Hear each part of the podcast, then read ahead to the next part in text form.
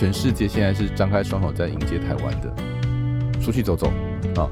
去旅游、去打工、去游学、去 gap year 都好，就是我觉得给自己一个不一样的视野，打破舒适圈，永远是一个值得做的事情。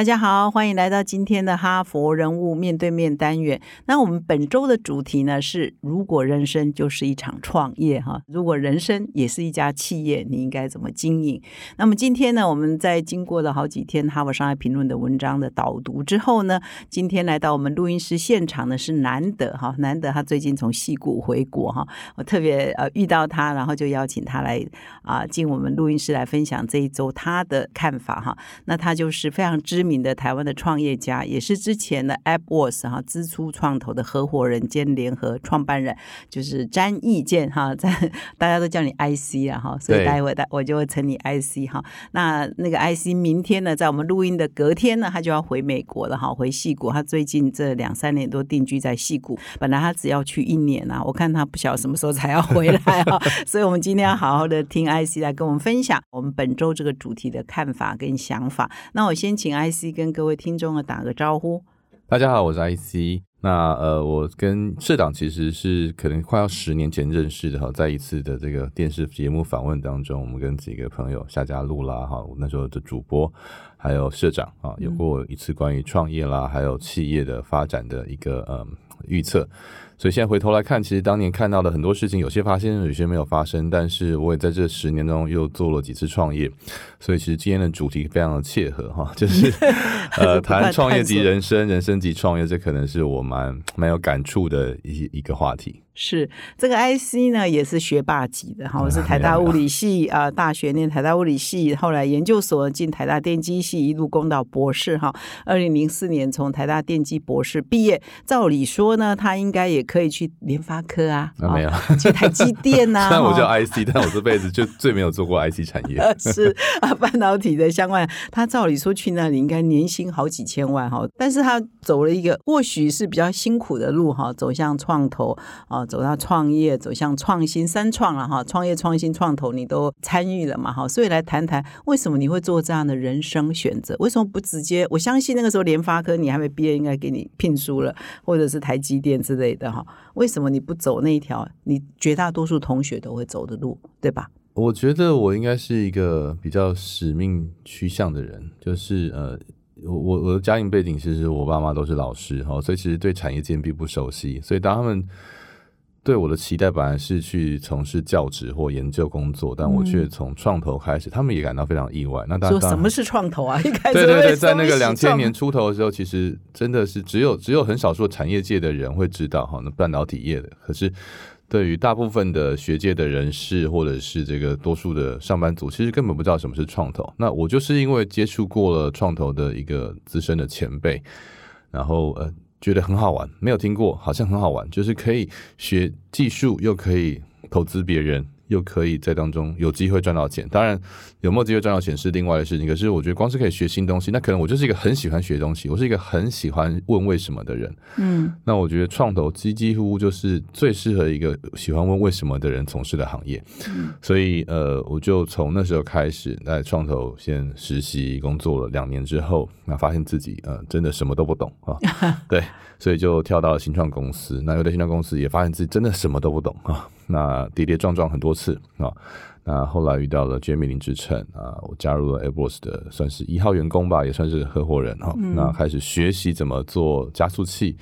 那也是跌跌撞撞。我在 Airbus 虽然待了七年时间，可是也换了好几个题目。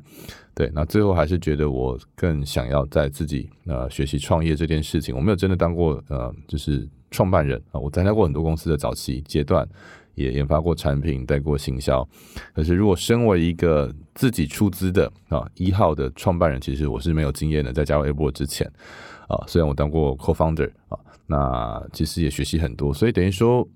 在 a b o r s 我们也投资过、辅导过很多团队啊，所以我也觉得在当中啊，站在台湾的那个第二波网络创业的这个呃摇滚区了啊，其实看了很多案例啊，但我依然在离开 a b o r s 之后创业并没有很成功啊，嗯，所以也带着这样的一个呃挫折还有累积啊，我现在回想起来，很多的养分都是别人还有自己啊的经验给的。那再到了呃国家生技园区，我在一八一九年的时候，其实在国家生技园区服务两年，那两年可以说是一个很大的转捩点，因为本来我对于嗯出国这件事是没有没有想象的啊，或者是不觉得会发生啊，就是可能小时候啦，或者是很多这个求学历程当中的同学朋友哈，有一些，但是。当我回过头来去看，哎，我们这个世代跟往上往下两个世代有什么不一样？时，我发现一些很特别的现象，大家可以聊到。是，那我也从这个现象当中去看到，是不是我有些机会做不一样的事情？那于是我呃选择哈，在服务过两年之后，到了戏谷去，啊，以及在戏本来是想要去戏谷，只是做实验了哈，就是试着带全家人生活一年，但遇到遇到疫遇到疫情哈，我们又有更不同的一个感受和。呃，决定啊，所以我们就决定在溪谷留下来。是那个 IC 这样子听起来哦，我不知道听众有没有跟上哈。零四年毕业到现在不过十六七年，你不知道做了多少工作了哈。有时候有在大概有十件吧，有十件呢哈。我看你的履历表上有写说三次创业，对，四种产业，对。五家创投，对，那这样加起来就已经多少？有这么多吗？真的，事实上是都有。对，所以有些做了一年，有些做了两年。那扣掉了 Airbus 七年，其实我都只有十五年的，到现在十七年的这个工作时间，所以有十年时间，其实真的是呃很快速的转换。对，那有损失也有累积，嗯。所以你对人生，你应该观察你的很多同学啊，哈，是同班同学，很多同学都工作二十年以上，在同个同一家 一家公司，所以他们每次看到你，是不是有收集你的名片？有一天 后来就不发了，他觉得 啊，对对对，我觉得这个还蛮好玩的。对，那当然我们也有几个同学跟我比较像，哦，就是创业很多次，或者已经进入投资人的阶段，大概有三四位，哦，那像黄世佳啦、林家昌啦，哈，这可能马马一姐都是同学，我们都同班啊。同班同学两年，所以，我我们班就是很有趣，就是一个很好采，而且我们班，呃，当年是建中乐队啊，所以建中乐队乐器队很红，我们是第一届乐器队啊，所以是建中同学还是建中同学？建中同学，而且我们到大学里面又有几位都参加了管乐团，大概有十几位，嗯，呃，而且我很特别，是我们班进这个呃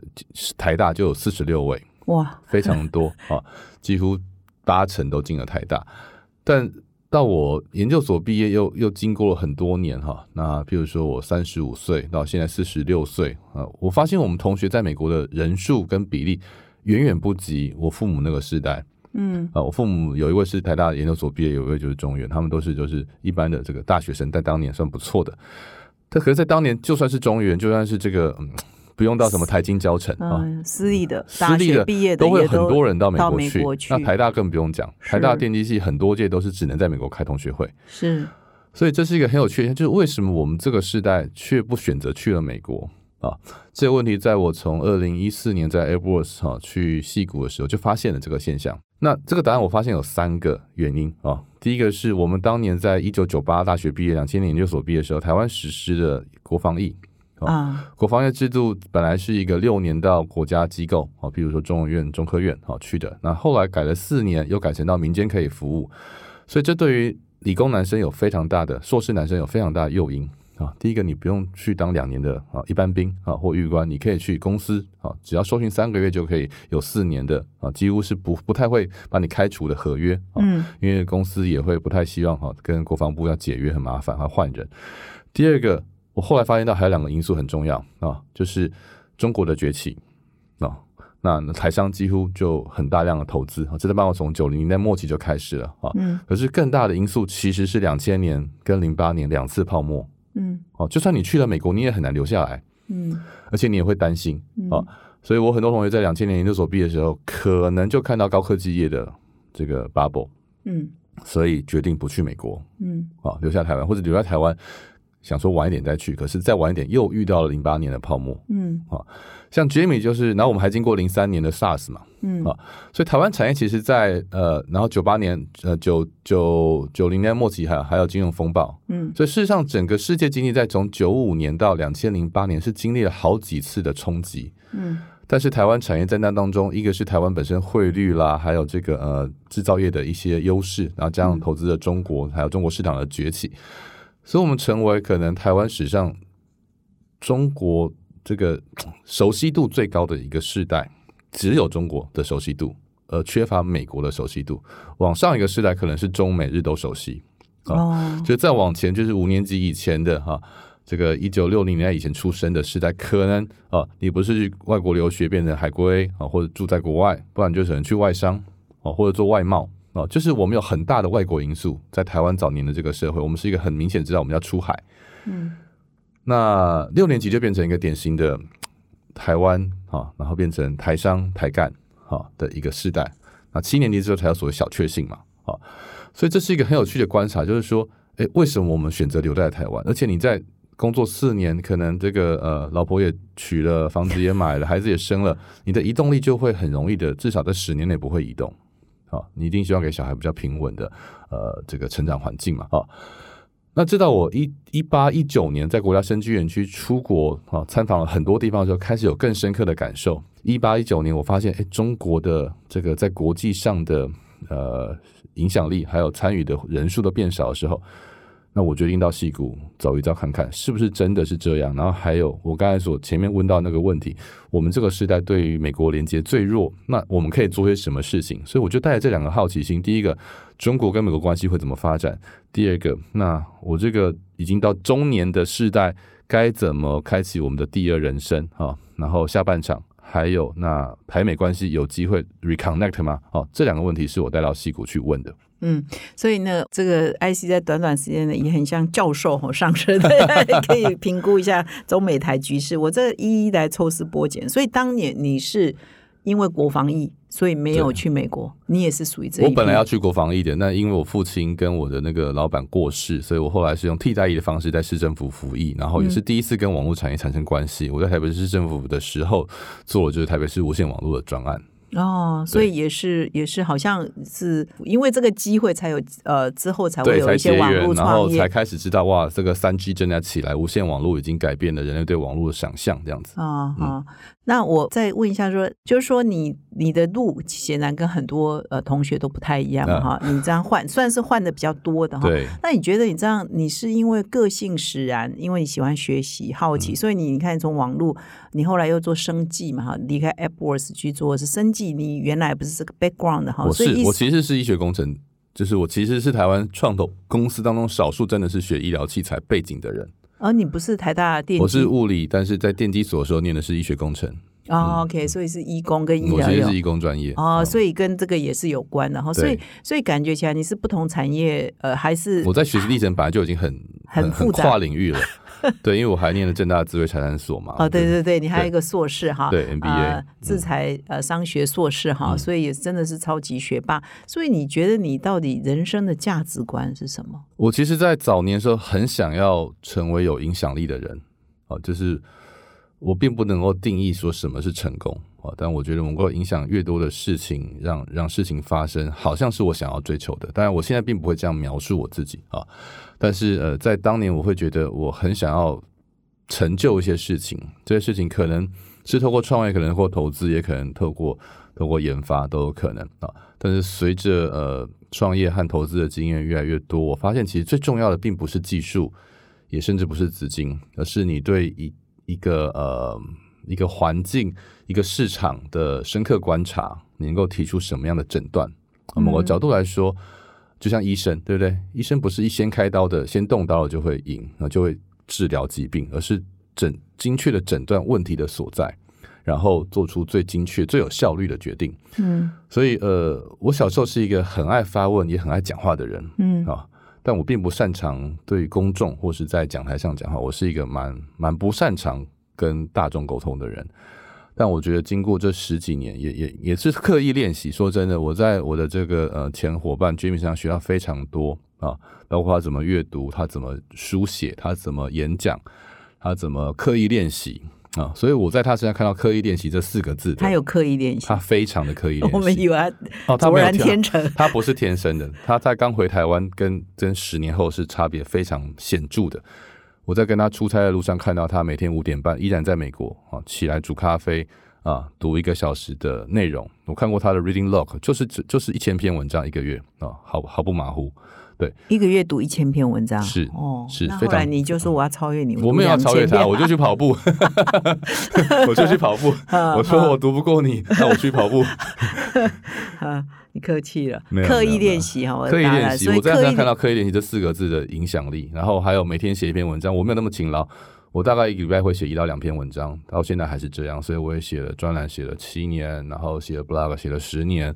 然后呃做 podcast 做了三年，其实都是为了刻意练习这四个字。那我来问一下那个 IC，就说你呃有这么多次创业啊，投入不同产业，你认为成功的是哪几项？你的历程呢？细股我们晚一点再说。不会，你成功的是哪几项？失败的又是哪几项？失败了很多次。我我在最大失败是？我觉得我在 Able 之前跟之后几乎没有成功的经验，全部都是充满问题跟挫折的。然后我参加过的公司，新创的有两家都消失了 啊。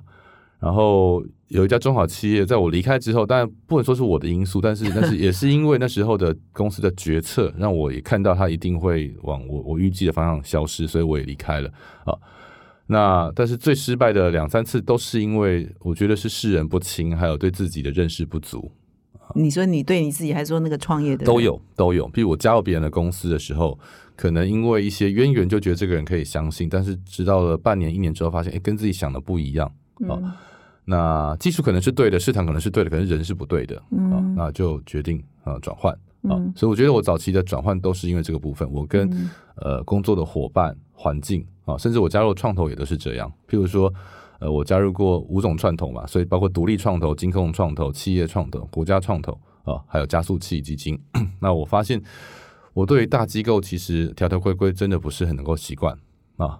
那所以，我我我很很早时候就很被很多人说，哎，你 IC 你是不是国外回来？因为我的行事作风啦，或者是工作的模式就很细骨啊。嗯。可是这不见得兼容于所有的机构啊。嗯。就是他的他，那这没有对或错。说真的，我也能够明白金融业或电子业为什么要那样做，因为它才能够产生它的效率，嗯，或是管理的一个原则啊。但但当时我就觉得，哎，这不是我要的啊。那但但其实现在回头看，我其实很感谢当初呃把我解雇的老板。我其实被 fire 过，领过无薪假啊，也领过这个失业救济啊。那当下当然会觉得很难过，而且是觉得深受打击，或者是呃我到底是我不对还是公司不对啊？可是现在只发现是不适合，可是不适合应该更早可以发现啊，同时去看到哎自己的不足是什么。那他说的话也有道理。譬如说，我不应该偷公司的时间去做我自己的事情，可是我的想法是我可以自由运用我的啊整天的时间。为什么你要干预我的工作方式啊？这个没有对错，这反正就是工作。你你在谈工作之前，你有没有理解公司的文化？那你自己适不适合啊？啊，当然这把就磨合嘛啊。那磨合不合就就可是那你在。可能遭遇的风险之前有没有做好管理跟对策？譬如说，你还是要养家，你还是要呃那生活啊，哈，那所以当你转换之间的时候，你有没有办法呃有你的这个呃譬如说呃弹性啊？那我另外几个比较大的呃失败都是来自于急着找一件事情来做的时候就容易发生发生问题。那我个人觉得两个比较大的成功就是在 Airbus 啊。那当然，很大的因素是归功于 Jamie，我们的股东，还有这个我们的 co-founders 哈，还有这个 partners。那我觉得我的贡献其实不多，但是我学到很多，同时我也也得到了一些很长期的友谊，跟到现在我可以做的事情的基础。那当然当中，我也把台湾的这个物联网的一个生态系哈，理解的很透彻，甚至建立了一个 ecosystem。那后来也带着这样的经验，我到了这个国家生技园区。啊，那两年我觉得，呃，我我我做了蛮多有趣的事情，也把一些资源从国际上带到台湾来啊。嗯那我可以再把你刚刚讲说，哇，这个 IC 真的很坦诚哦，就是哎 这个 AppWorks 很成功，其嗯他你都认为算是有一点失败哈，或者有时候大失败。那你可不可以列十条？这到 对这哇你十条我应该列出来十十条以后应该要避免的错误，比如说，哎，呃我其实，在一些演讲的确讲过，对，嗯但我觉得最重要的就是，呃，譬如说创业，第一个不应该呃从技术出发啊、嗯。而应该从理解市场出发。嗯。啊就像很多人对不对，有了厨艺或是有了有了教教练的资格就去开店，嗯，这个偶尔会成功，但是大部分不会成功。要从需求嘛哈，有没有这需求个需求？找地点可能是第一个，然后模式哈，对，然后第二个不要找呃刚认识的朋友募资。money 一定要 trust，可是这哦。trust 是越长越好，哦。因为你会有压力。哦哦，因为你跟他不熟，不知道他的对对对对对，就是没有老朋友也会翻脸啊，老朋友都还好一点，就是如果嗯。工作过的，就是没有工作过的人不要一起创业，嗯啊，有共事过的哈，一定要共事过。当朋友不算哈，对朋友从小一起长大，青梅竹马也不能哈，然后钱对不对？甚至没有吵过架都不应该哦，还要吵过，要知道如何和解。对，，你会知道这个人跟你的底线在哪里。嗯因为金钱往来是一回事，可是情感上的那个责任是另外一回事。那嗯当然就是，如果你没有责任感，就就另当别论。嗯可是通常创业的人都固执又有责任感嘛，嗯那这两种其实很冲突。嗯对，然后你有可能想要做点事情，嗯然后呃，再来就是说，呃，不应该觉得热情最重要。啊热情当然很重要，我们做事情都应该热情，嗯可是热情绝对无法让你，就是光是热情是不不会成功的嗯啊。最重要还是执行力。嗯那执行力来自什么？就是经验跟跟你的决断能力啊。嗯那这个我觉得创业最重要的准备，其实就不是资金啊，也不是热情啊，那而是你能不能把事情做起来的速度跟资源的运用能力。那这个事情，我觉得就是我现在回想起来，当年一些呃一些老板对我说的语重心长的话，他们对我其实都很好。啊嗯然后我那时候其实是不太服服输的，觉得啊，为什么一定要什么年纪才能做什么？那我现在想，不是年纪的问题，是资历的问题。那我因为很晚出社会，嗯老实讲，我也因为很多因素，包括家庭的环境，我其实是很天真的人。嗯啊那也因为这个天真，我就敢去尝试，敢去失败。嗯但这个也造成了呃蛮大的冲突。嗯说实在的，那这些冲突当然从我现在回头去看，觉得都是养分，但是也伤害了很多关系啊。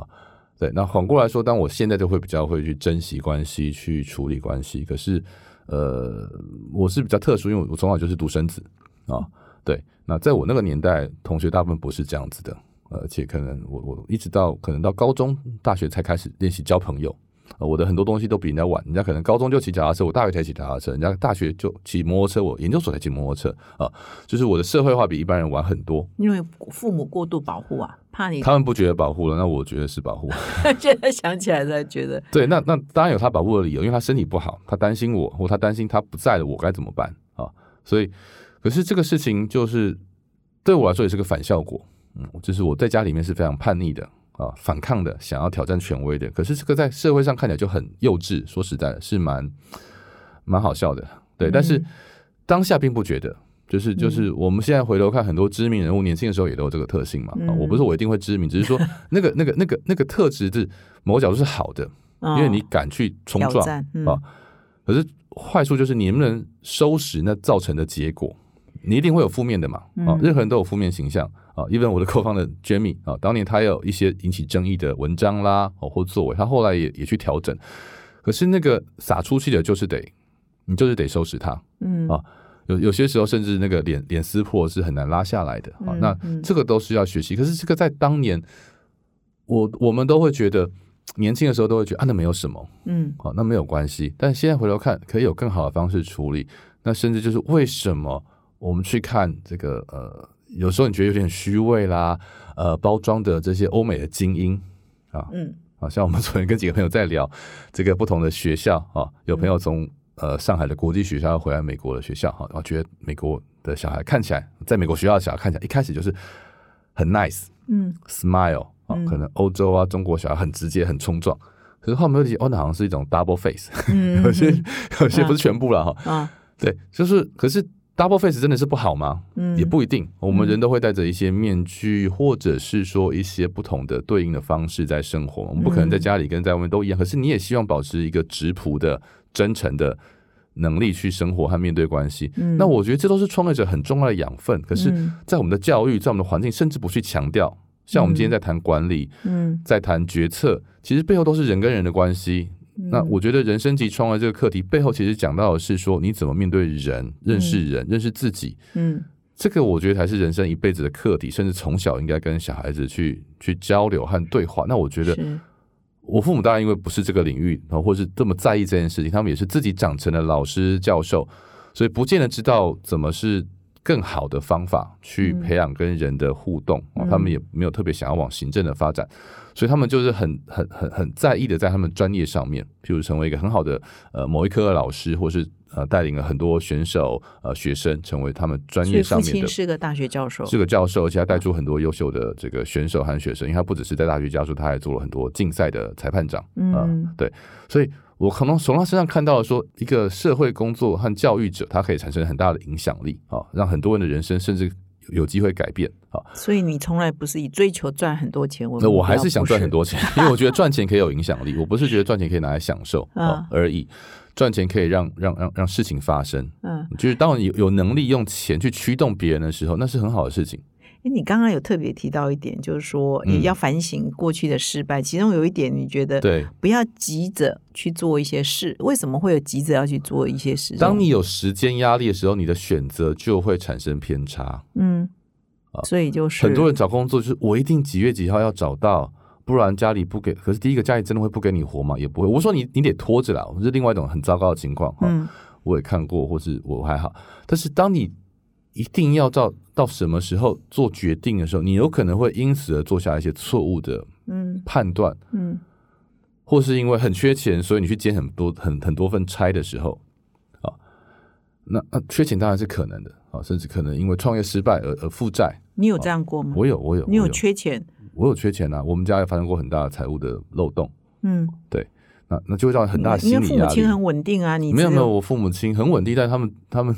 我爸爸过世很多年之后，我妈妈也出现过一个一个一个严重的这个这个被骗的事件了，可以这样讲解。哦，OK，所以你有因为缺钱而做一些急着做一些决定，找急着做比如说找一个工作，或者是投入一个工作，对，或者是是后来发现是去这是一个呃分心做很多事情，但却却没有把事情做得很好。嗯，对。那那我来问 IC 一个问题，就是说，很多人啊经过这么多挫折，像你刚刚讲，其实挫折多于 成功哈、对，会想说啊，算了算了算了，我就稳定下来，或身边的人妈妈也会说，你就稳定下来，去找一个嗯。工作，比如你有博士学位，你找一个大学的教职啊，就稳定下来啊，就不要这样子。呃，换每一年换一个工作，或每两年换一个工作，曾经有过这个声音吗？我觉得我一直相信人在呃找到自己的天命之前，你其实是是要能够去不断的尝试的。嗯对，那我我只能说，我开始的尝试的时间比很多人晚，所以我其实不会觉得我这些时间是浪费的，或者是绝对是不舒适，甚至我觉得像陪伴着我的家人啊、尤其是我太太啦、小孩，其实也经历过呃一段时间是比较动荡的哈，尤其在我创业，就是离开 Apple 创业的过程当中，我们也看到了很多呃，其实可以不用犯的错，但是这些错对我个人是很大养分，但对他们说就是一些辛苦的历程啊。也有学习，绝对有学习哦。就是很多人小小时候可能爸妈做生意啦、哦负债啊什么的哦。那我们没有到那个很严重、很夸张的地步，但是诶，那的确对我们本来看似比较稳定的、安全的生活，呃，有了改变。我们也因为这些改变、这些刺激，让我们思考是不是除了台湾还有别的可能哦。那也因为到了戏谷遇到了疫情，我们才有留下来的想法。所以其实，呃，我不能说我叫随遇而安，甚至有时候我是刻意的去给自己带来改变。你哦自己的 对，可是没有那个变动，就不会有那个机会。啊，就像当初在 A 波加入 Jamie 之前，其实我我有想过类似的事情，可是没有想过那么早哦遇到这样的一个机会。嗯但如果回头来看，除了那个团队的组合、呃产业的选择，我觉得 timing 是 A 波最成功的因素之一。嗯因为那个时间点就是一个全世界的估值在掉的阶段。零八年之后，零九年我们开始做二零二零一零募到资，那就是 perfect timing。嗯，我们当下并不觉得，也许 Jamie 已经有这个概念了，但我那时候就是一个刚开始做这个事情的人。啊嗯他因为他经历过创，他比我早十年创业，嗯然后他在中国做过三年的业务，所以对我来说，我其实在学啊，所以我是就是回头来看，我是碰巧的遇到了一个一艘起飞的火火箭，而我嗯跳上了副驾驶座或是驾驶舱某个座位，可是我知道我不够资格，现在回头来看，但是、嗯但是我已经坐上去了嘛，对不对？所以我怎么去至少那也是你的机遇呢。但是，但是某个角度来说，那所以我去就是学着怎么那个角色。那我觉得，那其实我也知道我不够资格，不、嗯就是可能很多面相还不够好，所以当中是很多很多很多内在跟自己的冲突和质疑的。那带着这些，也让我后面再去看到更多的机会的时候，去思考，那我该从哪个位置做什么样的角色？譬如在国家生技园区，那我知道我可以做了一些事情啊。那但是我也跟我老板有很多的讨论，然后譬如说他他他直接派我出国去代表台湾做演讲这件事情，一开始也非常觉得不可思议啊。不管是我的资历或是我的语言能力，我都觉得有很多人比我更好。但他就是他那我怎么看上你？因为我跟他一起去参访过一些地方，他觉得我看得到的事情是很多人看不到的。因为你过去的这个对对对，他说 IC，我知道，我跟他说，呃，老板，我不懂制药，我也不是什么投资专家哦，虽然我看过人家怎么做哦，嗯但我一会就是做加速器嗯啊，看过怎么做加速器，还有认识很多全世界的加速器啊，早期的创业大概长什么样。他说这个就够了，因为其他的人不懂这个，嗯你把懂其他的事情能跟你结合在一起。嗯他也是这样说，他也不是制药专家，可是他懂怎么运用政府的资源，怎么做决策。嗯然后我只要解决他的问题，他就会解决我的问题。好，我从他身上学到很多管理的方法。好，他是一个教授出身，可是一个我觉得非常，他现在是台大的这个教务长啊，丁世彤啊教授，他是我算是最后一个老板。所以他那个是国家生技园区，所以你那时候担任的角色是助理执行长，那他哦是执行长，他他同时他也是那个那时候的科技汇报的副执行秘书，那哦主管全台湾的生医啊、农卫几个领域的所以是要。去海外招商。对，我们去连接到像西谷 AstraZeneca，现在大家知道了 AZ 啊、那当年嗯其实不是药界的人不知道 AZ，那我们知道他很他很厉害，但是呃，他刚好在零七零八时候开，呃一七一八年的时候推出在全世界这种新创落地的一些 program，亚洲还没有，那时候在阿根廷跟俄罗斯刚开始。啊，那刚好有一个机会，我就陪着我们的这个呃一些长官去了英国的剑桥啊，那他们的研发总部之一啊，谈有没有可能合作。那因为我懂加速器，他们也很惊讶，哎，台湾有这样子的生态系，台湾，然后我也因为代表过台湾去很多地方演讲，所以我可以很快的把台湾生技业的优势啊、机会、挑战讲给他们听，哦，他们一听就懂。啊，当然也是运气很好，那个时间点，亚洲的这个他们的 global 的一些呃行销和这个策略的人，刚好对台湾特别的支持啊，所以我们就很顺利的在一年后，那谈成了一个在台湾落地的，那他们是 global 的 innovation program，第一个在亚洲落地就在台湾啊。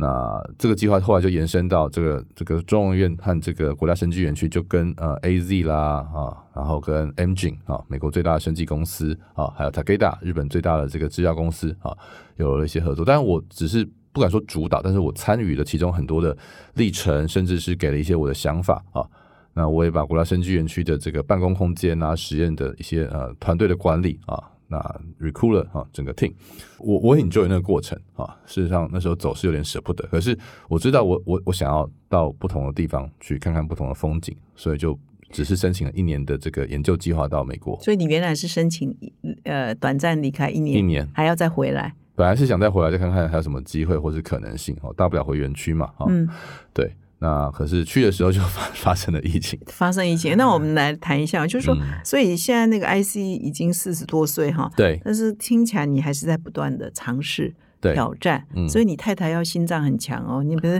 今天突然间回家说，哎、哦，他心脏一直比我强，他跑他第一次跑半马就可以拿到分组的这个有名次的。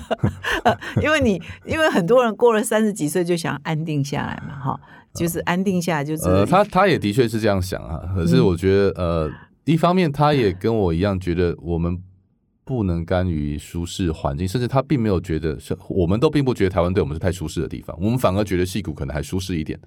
是哦，戏谷的挑战对我们是舒适的，哦，对我来说啦，就是它就是适合你的个性，要不断挑而且战。戏谷就是就是美国是一个比较人际距离比较远的地方，哦那他比较 enjoy 那个地方，哦，就是没有没有人来看不需要人来人往，然后就是、啊不用就在台湾你要躲人很难，哦在美国你要找人很难。反过来讲，呃，我在这一次旅居溪谷之前，其实到溪谷有十次以上啊，每次看到风景都略有不同，但是又觉得很很很连贯哦。嗯就像你如果观察台北是这样子啊，嗯二十年前台北跟现在很像，但有点不一样。嗯到底不一样在哪里？那你除非住在台北嗯哦，像我住到民生社区才知道民生社区真的好跟不好在哪里。嗯，从外面看民生社区有它的优点，对不对？嗯呃，这个呃公园多，学校多啊，环境优美。可是它的公寓老，对不对？嗯啊，组成分子是什么样子的？学校是学区什么？那只有在当地当的家长才会感受哦。这个是如如人饮水哈，冷暖自知。那一样的，戏谷我听了这么多的朋友。住在当地，工作在当地，投资在当地，到底在戏谷当个投资人或创业者是个什么感受？我觉得我没有在其中。就像 Jamie 只有回到台湾才能够帮台湾做一些事情啊。那当然，他的未来是不是只能在台湾啊？我也不能为他下定论。但是我们当下就觉得我们可以在台湾做一点有趣的事情，嗯所以我就是想说去戏谷做点有趣的事情吧。嗯，嗯，所以原呃，所以原来是一年，是因为疫情，所以就也可以回来。为什么疫情就不回来？因为我们就是想去体验美国啊，那疫情就一切都线上化。如果我们去美国十二个月，有十个月都在线上，这很不美国啊！啊，就觉得待不够就对了，因为就没有看到真你就没有看到同学，然后你也没有去哪里玩，对不对？封锁之下能去哪里玩？哦，玩就是不是为了玩，是为了游历嘛，对不对？那你不太可能。对对对，然后又遇到野火，那反过来说，我们看到了极端的美国，我们看到几乎就是觉很得如果就多人一辈子没回来就看过的美国。看没看到了真正的美国啊，，对，因为那时候回来你就看不到了。是，所以就就在我们那时候就体验到了这个暴动下的美国、野火下的加州、呃，疫情下的戏谷，到底跟我们认识的加州戏谷有什么不一样？嗯。然后那时候他们怎么做投资，怎么创业，怎么维持企业，然后哪些产业受创，哪些产业变好。嗯。然后当下我还开始练习投资美股，怎么参与资本市场，从一个散户开始，嗯，对，就有很多的体验。所以你原来一年的 program 可以延成两年、那三年，我们的交换计划本来是支持一年政府出资嘛，嗯。啊，那我有我的义务要满足。那同时之外，那可是 Berkeley 他在疫情那时候对很多事情大家都看得比较弹性了，所以他就愿意让我这个延长，但是我必须用自费的方式第二年留下来。所以后来第二年也开始找到了一些工作。那那后来又因为我我跟一个台湾的公司的合作，成为了他们呃在那边的一号员工，所以就有了派驻跟转换工作身份的一个机会，这样子。哦，所以现在是是方便讲是什么公司？呃，我之前在富贵兴业工作，就是啊。台湾的一个这个薛明志董事长投资的生技医材公司，是我们做的是是这个我们叫呃 CDMO 哦，这个医材领域的这个专业代工。是那不在了，离呃，我从从他全职工作转成兼职，那我现在就是全职做 TGA 台湾 Global Angels 这样的一个全职工作，是，但是你已经待了快三呃，年了，将近三个，到这到今年到这个月就满满了三年，是，所以前面十八个月，后面还有十，也是十八个月了哈。对，所以这十八个月，呃，看了什么样的美国呢？就是你可以出去了吗？可以出去，然后我也去了像 L A 不呃，或者是这个华盛顿，然后我们也经过几次 road trip 啊，那当中也经历过这个人很少的美国啊，就是刚开始的时候大家不太敢出门，那我、嗯我们就觉得反正我我们就戴着口罩嘛，带着酒精哈、去走走，对，那也看到了这个呃餐饮观光业很萧条的过程，那现在慢慢重回，也没有慢慢了，已经很快的回来啊，但是。感受很深刻是，美国在过去这两年，这个缺工问题变得极端严重。嗯啊嗯啊，我我常常打趣的说，我们刚去的时候觉得觉得游民问题很严重啊，疫情当中更严重啊，因为因为通常游民能够做的工作，他本来在做的工作可能就是比较蓝领的工作啊，白领不太会变成游民，可能就会换工作而已。对，可是最近缺工缺到好像连游民都去工作了。就游民不见了是吧？对，不知道是因为什么因素，但的确我们有感受到，在某些区域游民变少了。嗯嗯，对啊，因为他现在失业率很低了，三点很低多。很而且低，那因为缺工缺的很严重，美国缺了一百份工一百万份工作，嗯嗯，那主要是因为在二零二一年，就那两年疫情十八个月，总共少了大概七八十万的移民，那这对美国是一个重伤，因为美国开国至今，就像韩战、越战、二战，大家没有打到，都没有死过那么多人，嗯。加上出生率又掉，然后最重要是移民不见，所以美国开国至今都是百分之一左右，然后最低到零点五的人口增加率，可是二零二一年零点一趴美国史上最低，这对美国经济是一个没有人想过该怎么解决的问题。嗯，所以为什么现在升息升的这么高？哦，企业成本已经这么高，消费消费的这个物价房价这么高，可是依然失业率还是拉不起，还是很低。哦，就是因为缺工缺的太严重了。所以当我们在看到细股裁员，再看到这个币市呃泡沫。其实呃，美国的经济并没有那么萧条，所以你啊，因为那个 IC 在戏谷待了一阵子之后，后来你也创了一个，所以现在也是再度创业哈，成立一个天使投资俱乐部，叫台湾 Global Angels 哈，所以你是也在那边待了，就发现有这个机会，你要不要说明一下当初为什么创这个俱乐部？嗯，因为从我过去十五年就到美国之前十五年的经验，我看到创业跟投资其实很重要的还是时机，嗯。啊。那当疫情的过程当中，我看到了第一个就是两个因素造成这个事情可以执行。第一个是这个疫情造成了很大的缺工，数位转型的提高的需求，所以表示某些产业会有很好的机会要切入。第二个，中美的关系变得很紧张、很矛盾、很冲突、很对立，那这让台湾的企业的机会又来了啊。因为在呃，我在到戏谷的时候就很很幸运的加入了两个哈，算是几乎戏谷顶尖的加速器哈，那 Five Hundred Global 跟这个 Berkeley Skytech。那他们的呃新创很多就开始已经出现硬体新创了啊，在过去二十年，大概大家熟悉是软体跟行动的新创啊，从 Google 啊、Facebook、LinkedIn 哈出来创业。可是，哎，当 SpaceX 跟 Tesla 都都已经上市啊很多年，然后很多创业者呃应该说工程师哈得到不错的待遇哦，或是股票啊，他们觉得他们能力出来看到一些新的问题的解决的时候，那硬体创业哎他们的问题是哎过去十几年他们熟悉中国的供应链了啊。他们一定是往深圳跑啊，往苏州跑啊，不会跑到台湾啊。哎，可是当今天中美的关系不一样了，然后中国又封锁啊，紧张加封锁，让这个供应链基本上是不存在的啊。他们只能选择其他的可能性啊。那我跟他们说，哎，我我是台湾来的，而且我认识台湾很多制造业，我在台湾又组过一个物联网的这个生态系啊，所以我知道该找什么样小的、大的哈，电子五哥、呃，联发科或者是这个红海啊。那又或是这个中小型像迈特电子啊这些啊有有有能够做原型开发的啊小量到大量的生产的这些厂商啊那我认识也知道怎么去啊因为我自己在 Apple 的时候就是协助很多新创公司啊在募资的过程当中去找这些厂商啊当然有也也没有也也不是完全都成功可是至少知道那个可能问问题在哪里啊所以我就发现说诶，他们需要不是资金而已而是资源啊而是怎么把产品打造出来而且台湾的这个产业链非常的密集。啊，时间又快，然后你跟加州或是美国的合作就可以 around the clock 啊，几乎不停的，这是我们过去接单的模式嘛。只是说，当中小企业他他投资中国很久之后，他不会自己跑去美国接单的啊。那他也因为疫情的时候，他也飞不过来啊，所以这个想接单的飞不过来啊，那想要有想要想要给订单的飞不过去啊。那我在中间刚好可以连接啊。然后另外一块就是说，我们看到了这个呃投资的时间点出现。啊，如果你回去看二十五年啊，从九零年末期到现在的这个美国创投的投资绩效啊，这个美国的 NVC 也好，创投协会都有统计啊。那呃，有有两次泡沫，就零八年跟一两千年嘛哈，那现在算第三次好了啊。那我们拿前两次来看的话，每当泡沫发生的两年之后啊，市场是最低迷的。泡沫，嗯，泡沫大概会经过一年左右啊，然后一年半的时候就是投资的意愿最低啊，那企业的估值最差，但是反而在那个时候你募集到的资金啊，五年或十年之后来看它的绩效最好，这个其实倒也很容易懂。所以现在就是吗？现在就是，当然，今年还是二零二三年，二三年会是对未来十年最好的一年，对，因为因为因为就是牛到熊到底了嘛，嗯，谷底就是投资的时候嘛，嗯。嗯，所以现在你这个台湾 Global Angel 事实上是用呃在台湾呃就是天使的钱啊，对，有一个俱乐部天使的呃资金对去投资呃戏股的新创新创好，那有没有说这个是呃哪一类的新创是你的 focus？那又回到时机这个事情哈，就是我们在这个美国三年看下来，其实呃因为缺工跟老年化。哦，美国也发生了老龄化跟少子化的现象。啊，美国从二零一六年出生率就一直掉。哦，本来认认为疫情应该会反过来有些反弹，但并没有。啊，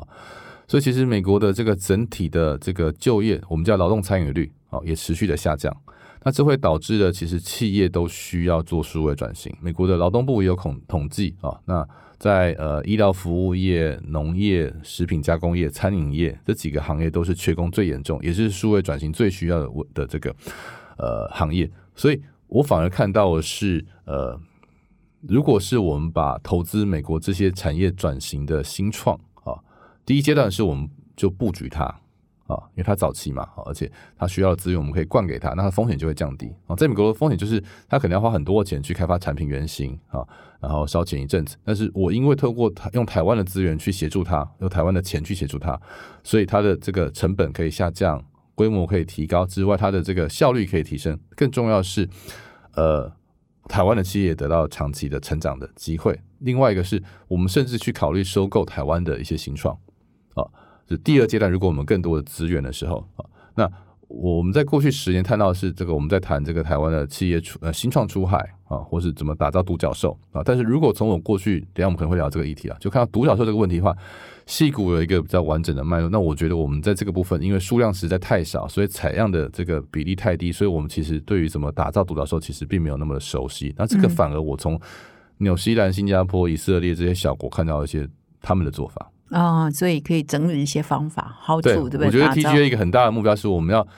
不是培养新创，而是培养投资过独角兽的创呃投资人。我希望我希望培养出，我是带着呃将近一百个，我们就把目标设在一百，有一百个投资过独角兽台湾投资人，当做我们十年的目标。嗯嗯，这个 IC 是四十五六岁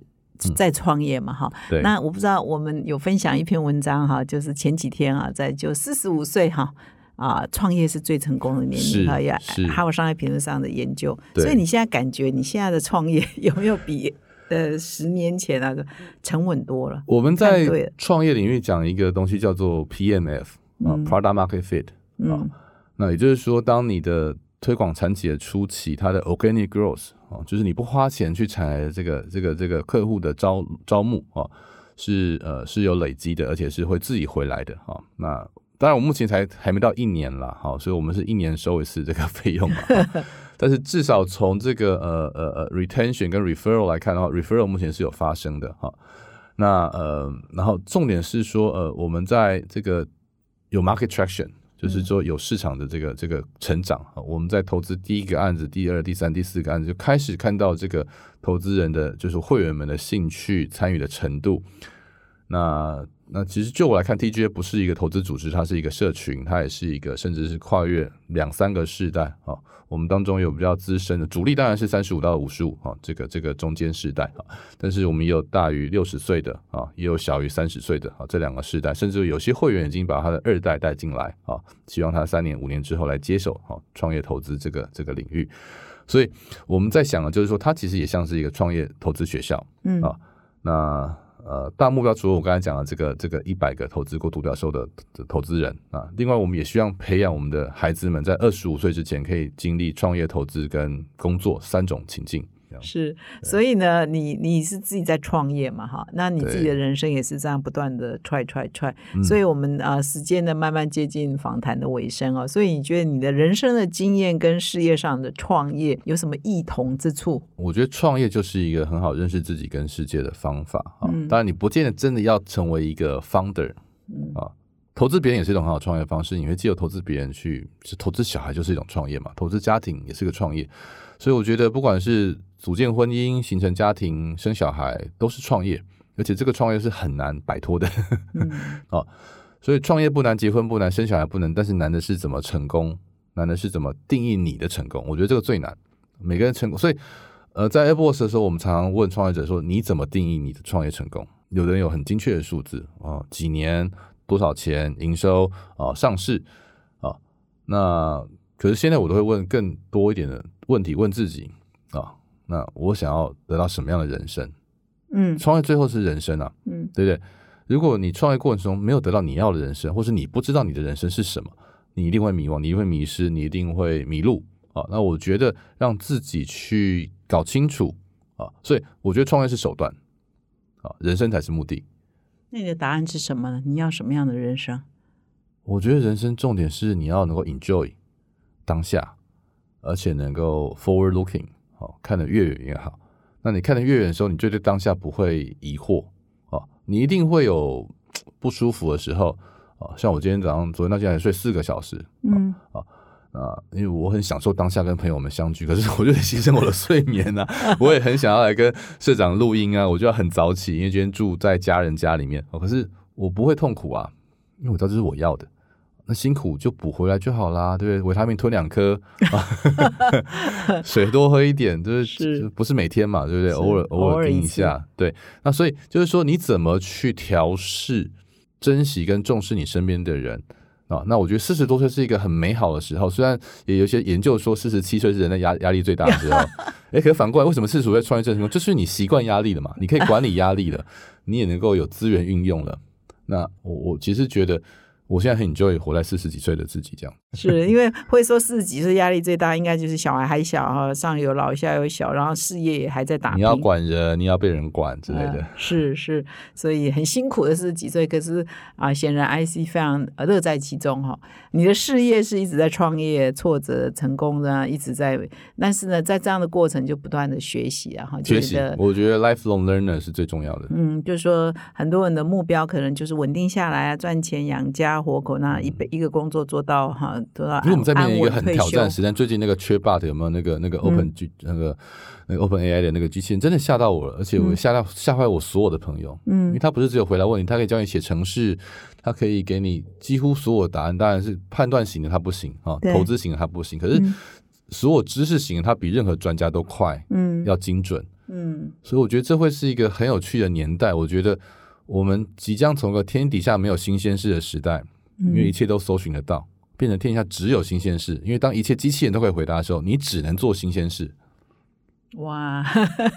是很好的启发哦哈，只能做新鲜事，OK，对啊因为平庸呃会被取代的。事都被你不 AI 可取代，要从比较对象从人变成跟机器的时候，那你就要想什么是人的不可取代，而不是你你的不可取代性。是我身为一个人，所以这个是我们跟我们下个时代一个很大的特，那甚至是我们创业的主题了。嗯，理解，寻找新鲜事啊，对哈对好，那 IC 又要明天回去西部 寻找新鲜事了哈。是啊，那我们希望说 IC，因为现在有这个台湾 Global Angels 哈，这个创嗯办有很多天使在台湾，所以每固定啊几个月到半年一定会回台湾一次哈，所以在预约下一次呃 IC 回到台嗯一定湾呢来聊天，也非常谢谢社长的邀请。聊聊天哈。嗯今天非常感谢 IC 呢来到我们的节目现场。那最后有没有什么建议给我们现在时下年轻人呐、还在奋斗的年轻人呐、有些什么建议？呃，我真的觉得不一定是在美国，但是美国跟全世界现在是张开双手在迎接台湾的